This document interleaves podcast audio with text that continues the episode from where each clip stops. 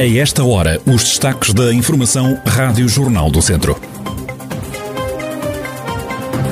Confraria do Santuário de Nossa Senhora do Castelo, em Vozela, veda o acesso ao santuário. Uma parede ruiu e a confraria lamenta que não consiga fazer obras porque ali estão a decorrer trabalhos da Direção-Geral do Património. Esta quinta-feira é feriado em Oliveira de Frades. Paulo Ferreira, o presidente cessante da autarquia, faz um balanço positivo dos quatro anos em que liderou os destinos do município. No futuro, promete ser um vereador atento.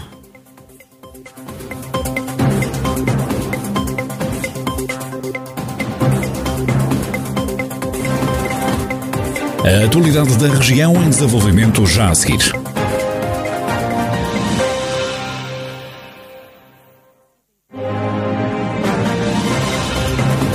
Noticiário Rádio Jornal do Centro, edição de Carlos Esteves.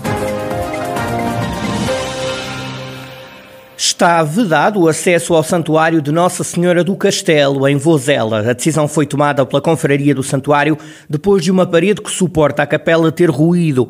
José Bastos, reitor da Confraria da Senhora do Castelo, lamenta que a Direção-Geral do Património tenha impedido o arranque dos trabalhos de reconstrução do muro cortamos porque há um, um, muro que, uma parede que suporta a capela que caiu. Ruiu já há dois ou três anos. E porque aquilo está intermediado pelo IPAR, o IPAR tomou conta daquilo, foi, foi lá e envergou aquilo só com projeto e eles querem explorar aquilo porque antigamente aquilo foi um castelo e fizeram a capela sobre as ruínas do castelo, de maneira que aquilo ruiu e nós chamamos alguém para reconstruir aquilo com um orçamento e tudo isso. E passados uns dias o IPAR veio cá e e não nos deixou reconstruir as paredes. Há uma parte que é mais moderna que nós podíamos reconstruir. Quem sobe do lado esquerdo tem uma barriga grande, já está, está um bocado degradado. Dão-nos autorização para, para a gente fazer aquela parte, só que não temos acesso, porque para passar para esse lado o acesso está tapado por uma, um suporte de ferro que está a segurar o resto da parede que caiu para não ruir mais. E nós não podemos fazer absolutamente nada. As caixas de José Bastos não se ficam por aqui. O responsável diz desconhecer o trabalho que o antigo IPAR, atual Direção-Geral do Património, está a fazer junto ao santuário. Se nos deixassem fazer aquilo que a gente queria, os muros já estavam recuperados. Neste momento, os muros estavam completamente prontos. Não havia problema nenhum. Agora, o IPAR, que põe estas objeções, não sei o que é que lá vão descobrir, se vão descobrir lá minério, se vão descobrir o, algumas ossadas do, do, do, do Afonso Henriques ou qualquer coisa, não sei o que é que por lá poderá passar por baixo, porque eu não sei, não entendo como é que o muro cai e não se pode reconstruir o muro sem fazer um reconhecimento, sem, sem, sem estudar o terreno, sem não sei o quê. Portanto, aquilo é, é tudo simples, é só levantar muros. Agora, se querem explorar lá por baixo, ver se lá há minério, se lá está lá Dom Afonso Henrique sepultado, ou se lá há alguns muros sepultados, não sei, não faço ideia nenhuma que isso eh, transcende. José Bastos, reitor da Confraria de Nossa Senhora do Castelo, em Vozela, Rádio Jornal do Centro aguarda ainda um esclarecimento por parte da Direção-Geral do Património. A partir de hoje estão retomadas as visitas aos doentes internados no Centro Hospitalar Tondela Viseu. Rafael Santos. Depois de estarem temporariamente suspensas devido à pandemia, as visitas regressam ao Hospital de Viseu, ainda que com algumas novidades e restrições. Cada doente passa a poder ser visitado apenas por uma pessoa por dia, por um período de 20 minutos. Em cada visita, a presença no interior do quarto é permitida a um visitante de cada vez. Preferencialmente, deverá ser sempre o mesmo visitante. Nos vários dias de internamento do utente, explicou à Rádio Jornal do Centro a unidade hospitalar.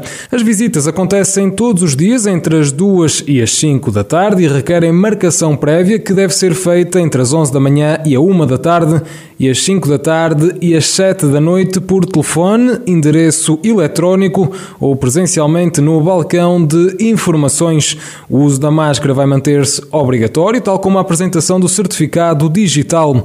Continua ainda a ser necessário que se cumpram as regras impostas pelas autoridades de saúde, como distanciamento físico etiqueta respiratória, utilização correta da máscara e higienização das mãos. O centro hospitalar alerta ainda que para visitas nos serviços de pediatria, neonatologia e obstetrícia, onde vigora um regime especial, deverão ser contactados os profissionais desses serviços. Visitas que regressam hoje ao Hospital de Viseu, mas ainda com algumas restrições, como percebemos.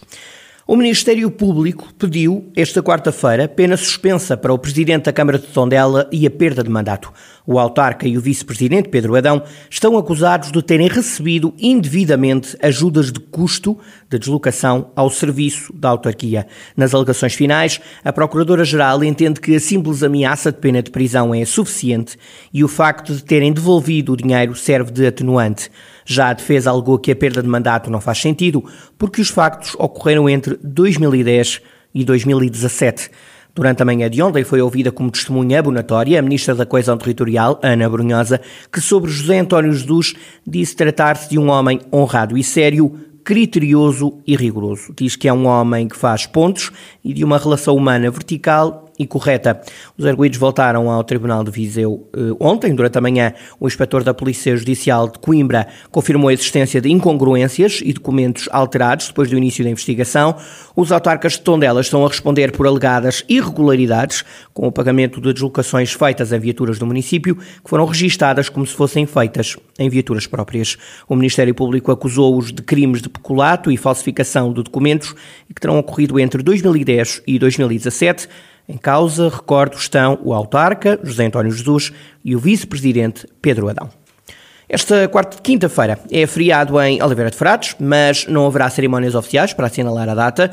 O presidente da autarquia, Paulo Ferreira, justifica esta decisão com a pandemia e com o facto de o feriado ficar próximo do calendário eleitoral. Como se tratava de um ano ainda com a vigência do coronavírus, ou seja, eh, nós entendemos eh, não, não, não realizar essa cerimónia. Uma vez também era num período eh, com algum enquadramento eleitoral na sua preparação ou não, para também tentarmos evitar que fossem acopladas algumas diligências, também se entendeu este ano não fazer. O feriado dos Oliveiras é muito próximo das eleições, sempre uh, por outros anos também já não, não se ter realizado. Este ano não, também não, não, não terá a sua efetividade festiva. O autarca faz um balanço positivo de quatro anos à frente do município de Oliveira de Frades. Paulo Ferreira perdeu as eleições autárquicas deste ano. No futuro, o ainda presidente da Câmara de Oliveira de Frades promete ser um vereador da oposição atento.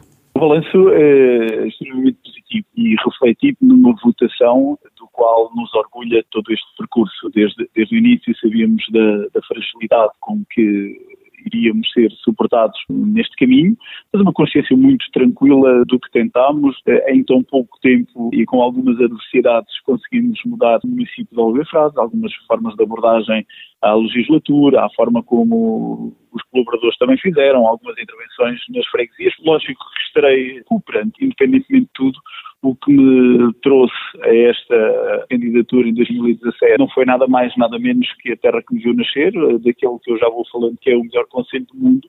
Estarei aqui sempre para colaborar. Deixarei, logicamente, as decisões para o novo executivo e vão contar aqui sempre com um vereador atento e a lutar cada vez mais pelo nosso conselho, para que ele se ainda transforme um bocadinho mais. Estarei sempre da parte cooperante Paulo Ferreira, ainda presidente da Câmara de Oliveira de Frades, que vai agora passar a ser vereador da oposição no município, hoje é feriado em Oliveira de Frades. Já foi lançada a primeira pedra da obra da estação elevatória de águas residuais de Bigas, em Viseu.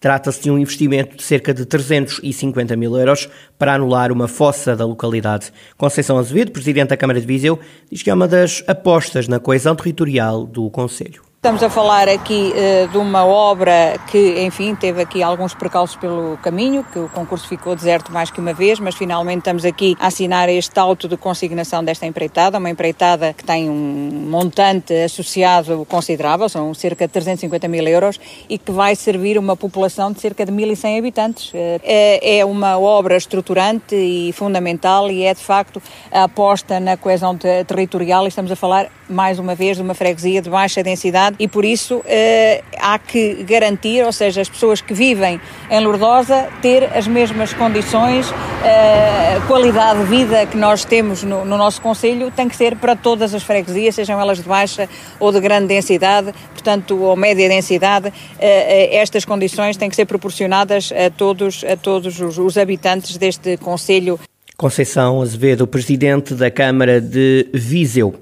Fernando Ruas toma posse como novo presidente da Câmara Municipal de Viseu no próximo dia 13. A cerimónia está marcada para as 3 da tarde no Salão Nobre dos Espaços do Conselho, seguida da primeira reunião com a nova composição da Assembleia Municipal. Fernando Ruas, que era até agora deputado na Assembleia da República e eleito pelo Partido Social Democrata, assume assim o cargo que ocupou durante 24 anos. Com a saída do autarca do Parlamento, a bancada eleita pelo Círculo de Viseu vai ter novos protagonistas. Além de Fernando Ruas, sai também Carla Borges, para a Câmara de Tondela, Telmo Antunes e Eugénia Duarte deverão ser os nomes que vão ocupar os lugares que agora ficam vazios.